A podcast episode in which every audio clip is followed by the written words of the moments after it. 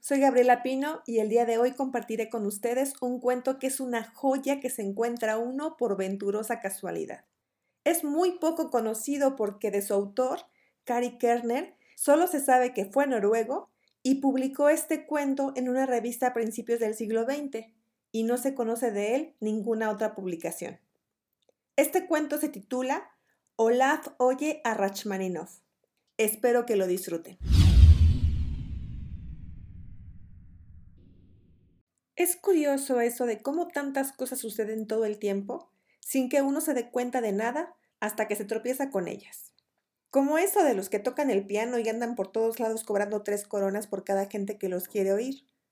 Yo nunca hubiera sabido que había esa clase de tipos si no hubiera sido por mi sobrina Juanita. Yo he cuidado a Juanita desde que era un monigote chiquito.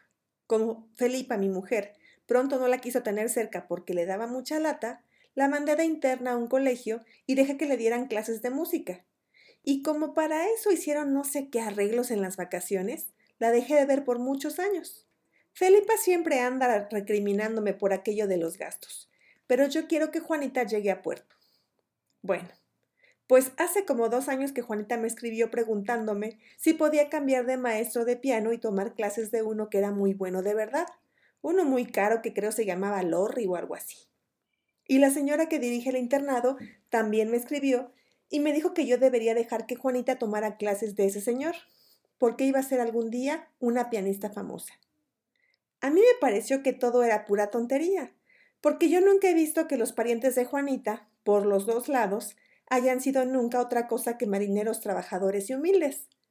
Pero como yo no soy de esos que a la fuerza quieren que todos piensen igual que ellos, pues me decidí a mandarle más dinero después de haberlo pensado un poco y me callé la boca sin decirle nada a Felipa. Pues nada, que cuando las cosas se pusieron difíciles con eso del comercio y muchos barcos tuvieron que suspender sus viajes porque no había carga, pensé que al fin y al cabo podría darle a Felipa lo que tanto me había pedido, como era su derecho, si solo yo le cortara un poco los gastos que estaba haciendo con Juanita y le escribí diciéndole cómo andaban las cosas, a ver si podía darse maña para aprender lo mismo con un profesor más barato. Inmediatamente recibí la carta más linda que pudiera esperar. Me dijo que sentía mucho no haberse dado cuenta que la situación era mala, y que al fin y al cabo ya había estado pensando dejar de tomar clases y ponerse a enseñar el piano a niños y gente que todavía no sabían tanto como ella. Fue una carta muy animadora, hasta con dos o tres chistes como los que siempre acomodé en sus cartas, las que acostumbraba yo enseñarle a Felipa, pero que ahora ya no le enseño. Pero me sentí un poco raro mientras le estaba leyendo, algo así como cuando yo era chamaco y mi madre me regañaba porque me gustaba andar en el muelle oliendo a pescado y hablando de barcos. Al leer la carta oía todo el tiempo algo como un ruido de alguien que llora, como gaviotas, en una noche de borrasca y de repente me entraron ganas de ir a ver a Juanita. Ya que no lo había hecho nunca, le escribí y fui. Ella fue a la estación a encontrarme y fue bueno que me reconociera, porque yo nunca hubiera imaginado que ella era mi pequeña Juanita.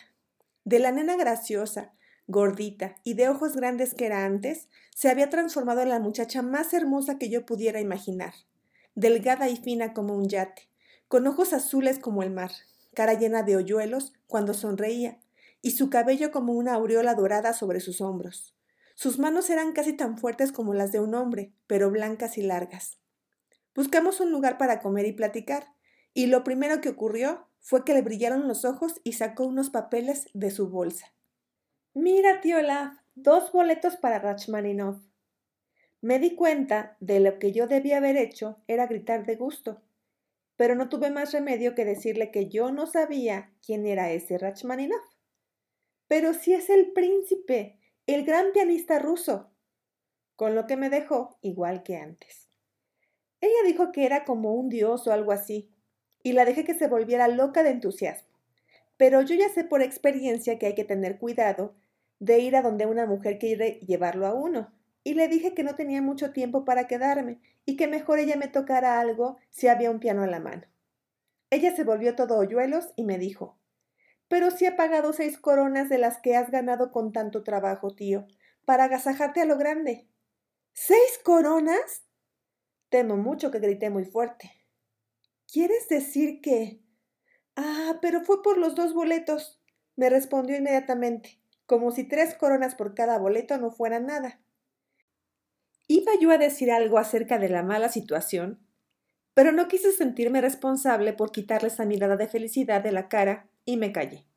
Además, de todos modos, cada vez que me siento con ánimo de ser tacaño, me acuerdo de lo tacaña que es Felipa y mejor me callo. No pasó mucho tiempo sin que fuéramos a la casa de la ópera, donde ese tipo cobra tres coronas por asiento. Había un montón de mujeres pavoneándose enfrente, hablando tonterías y haciéndose las interesantes y mirándose en espejitos y oliendo hacia el cielo con perfumes caros. Te va a encantar, tío, me decía Juanita cada vez que yo trataba de disuadirla de meternos entre tanta gente. Sí, yo creo que me va a encantar.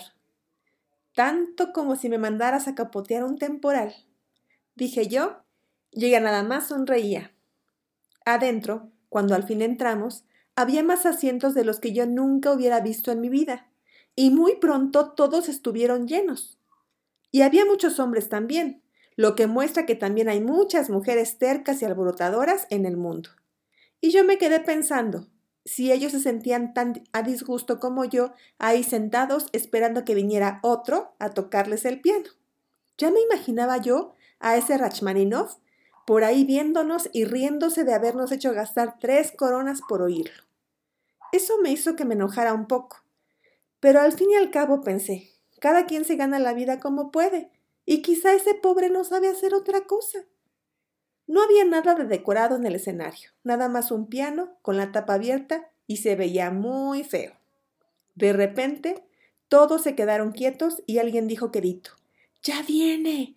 como si fuera un circo o algo.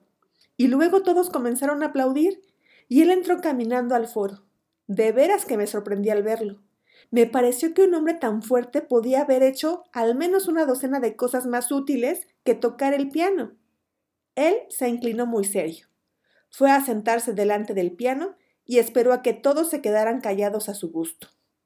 No pude menos que sentirme lástima por él, ahí sentado solito, y todo el mundo viéndolo.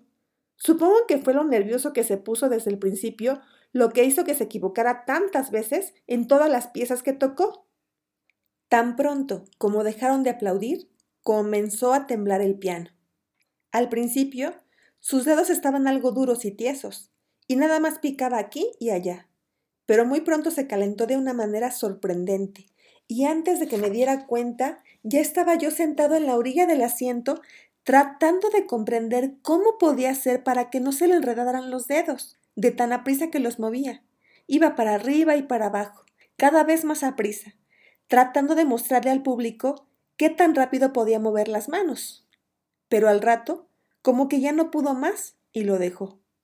Luego comenzó a intentar una que otra tonada, pero sin terminar ninguna, y las dejaba de tocar precisamente cuando uno ya le comenzaba a tomar gusto.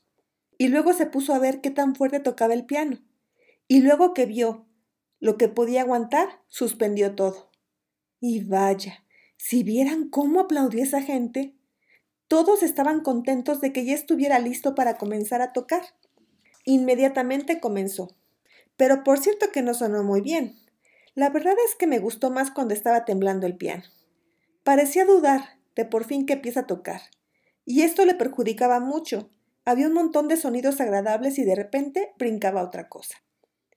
Por fin se puso a tocar algo que iba ya para largo y que a mí me estaba gustando. Por cierto que hasta me senté bien para oírlo, cuando se tropezó con un montón de notas. Luego comenzó de nuevo, pero siempre se equivocó en el mismo lugar. Sin embargo, persistía en su intento, fuerte y más fuerte, como si estuviera decidido a lograrlo, así tuviera que quedarse toda la noche. Pero no mejoró nada hasta que renunció y se dejó de la pieza. Pero no le valió porque siguió lo mismo. Uno podía notar que estaba medio acalorado, y no lo culpo, la vergüenza de fallar delante de tanta gente. Seguía enojándose más y más hasta que perdió por completo su control, y la forma en que golpeaba las teclas era algo horrible. Suerte que la tapa del piano estaba alzada, que si no, explota.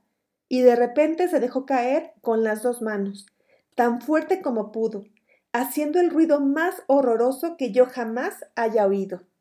y ahí mismo abandonó todo y se paró, inclinándose como pidiendo excusas por haber siquiera intentando. Por lo menos eso pensé, aunque Juanita me dijo que era una pieza maravillosa. Y la gente aplaudiendo.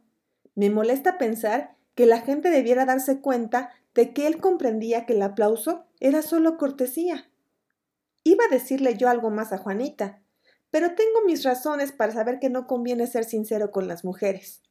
Pero Juanita no era tonta y me dijo, quizá no te hayan gustado tanto estos números, tío pero hay unos en el programa que los vas a adorar. Ojalá, exclamé mientras pensaba en las seis coronas. Y luego ella se encogió toda en su asiento, como llena de gusto. Vas a estar contento de haber venido, ya verás. Pero las dos siguientes piezas no fueron gran cosa, y sin embargo, la gente aplaudió cada vez. Después comprendí que sabían que tenía una cosa muy buena reservada, y nada más lo estaban alentando hasta que llegara el turno de tocarla. Juanita decía que no se estaba equivocando, pero yo sé que mis orejas son bastante buenas para saber si un son está entonado o no. Lo único que tengo que decir en su favor es que no se equivocaba por equivocarse, lo que casi lo compone todo, como quien dice. Es como Felipa. Ella se obstina tanto en sus errores que no tiene uno más remedio que admirarla. Bueno, pues antes de que comenzara una de esas piezas, se sintió que lo que iba a seguir era cosa buena. Todos como que aguantaban el respiro, y la gente delante de nosotros se hizo para atrás en sus asientos, como si se acomodaran para el resto de sus vidas. Entró muy decidido, tratando de tantear a la gente sobre dónde estaban sus manos. Las tenía a los extremos del piano y de repente ya estaban en la mitad, saltando para adelante y para atrás, agarrando un punto de notas de un lado y azotándolas en otro, como si tratara de arrancarles la cáscara a las teclas. Una mano andaba persiguiendo a la otra por todo el piano, replicando como granizo en la cubierta en golpes rápidos y secos, y más y más a prisa, hasta que se le descontrolaron los dedos de tal forma que solo se deslizaban sin parar, haciéndome recordar al viejo capitán, que cuando andaba borracho nada más iba balanceándose sobre el puente, tratando de aparentar que no tenía que pescarse del barandal. De repente se enredó, y se vio en un apuro difícil, pero en un arranque se azafó de la dificultad, volviendo al carril salvajemente. Era como el viento aullando y rasgando entre el bailamento, con las lonas azotadas unas contra otras. Martillaba con una mano sobre la otra hasta que la rinconaba, y tenía que saltar por encima para escapar, como rana, para que la otra la persiguiera de nuevo por el teclado y de arriba abajo, tan aprisa, que casi me mareaba tratando de tener mis ojos y mis orejas abiertas. Esas manos brincaban tanto y se perseguían, arrebatándose el lugar, tan aprisa como nadie vio nunca cosa igual. Y todo el tiempo uno podía oír dos tonadas, tan claro como el agudo gaznido de una gaviota contra el mar encrespado. Y de repente alzó las manos y las detuvo en el aire, por Dios que uno podía oír la melodía escurriéndole de los dedos en alto. Y cuando volvió a bajar las manos se hundió de lleno en un navegar ligero y poderoso, alisando la melodía como olas grandes y hermosas rodando sobre la playa. Y se podía sentir como que lo subían a uno y lo bajaban en el vaivén del mar. Y de cuando en cuando metía un chorro de sonidos brillantes, luminosos, como espuma sobre la crespa de una ola entre las rocas. Y había unos sonidos repetiditos que hacía temblando, dedos en un mismo lugar, vuelta y vuelta, hasta que uno creía que se iba a dar un tropezón, y luego lo hacía un poquito más arriba, y luego más abajo, y luego como que los recorría juntos por el teclado, hasta que de verdad no me imaginaba cómo demonios se iba a dar cuenta de lo que estaba haciendo. De vez en cuando como que terminaba la pieza, pero él la recogía de nuevo y no le gustaba tener que dejarla y cuando al fin acabó, fue el lugar preciso en que debía acabarla. ¿Podría yo haber cacheteado a esa gente por aplaudirle luego de que terminó? Después de que había tocado tan bien, lo debieran dejar solo un rato a que se calmara un poco de la emoción. Le pregunté a Juanita qué pieza era esa. Ella me dijo, pero no le oí bien. Y no le quise preguntar de nuevo porque era algo como apasionada. ¿Y ella es tan joven todavía? Debieran tener cuidado en qué nombres les ponen a las piezas. Le pregunté si podía tocar ella, porque me gustaría oírlo de nuevo. Se puso muy triste y me dijo, pero no como él, tío Laz. Y lo curioso es que en ese momento vi muy claro el primer barco en el que navegué. Y me puse a pensar lo que hubiera sentido en aquel momento si me hubieran devuelto a la tierra, y eso me puso triste por algunos minutos. Rachmaninov estaba ya cansado para esto, y creo que si las demás piezas no hubieran estado en el programa, ya ni las hubiera tocado. Y por mí mejor que hubiera sido así. No sé qué ideas tienen algunas personas que le seguían aplaudiendo. Pero luego de que ya había acabado con el programa, obsequió unas dos piezas extras, y hasta entonces fue cuando de veras se puso a tocar cosas que la gente podía entender a fondo. No me acuerdo de los nombres, excepto que una era de unos turcos marchando, y vaya si no fue desde el principio hasta el fin sin equivocarse ni una vez. Apuesto a que esa es la que más le gusta tocar. Uno no puede detenerlo una vez que comenzó, pues primero podría detener uno la marea. Usted debe tratar de oírlo alguna vez tocar, sobre todo esa de la apasionada. Juanita dice que va a seguir tocando por muchos años, y creo que después de todo hace bien. A ver si mejora un poco un poco más de práctica en alguna de las piezas y con tal de que abandone otras por completo, tendría mucho éxito. Yo le pregunté a Juanita, como que no quiere la cosa, si había otro profesor mejor que ese Lorry, y ella me dijo que no. Y cuando estábamos esperando el tren, le dije casualmente que después de todo había decidido que siguiera tomando clases con ese profesor, pues nadie mejor que yo sabe que se requiere un piloto para entrar al puerto. Comenzó a llorar, pero se secó las lágrimas cuando oyó el silbato del tren. Luego sonrió y me dijo que yo nunca lo sentiría. Yo no le he dicho nada a Felipa. Parece que al fin y al cabo, ella y yo estamos anclados juntos para siempre, a pesar de lo que lo recobra. Pero no protestó. Se me hace que entre más nos vemos Felipa y yo, mejor nos entendemos.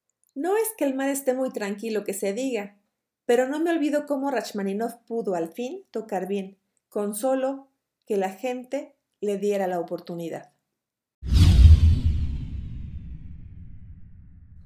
¿Qué les ha parecido la historia de este rudo pescador y su primera experiencia en un concierto? Después de todo, su extraordinaria sensibilidad le permitió comprender la música, a Juanita y hasta a Felipa. Muchas gracias por escucharme. Nos vemos en la próxima.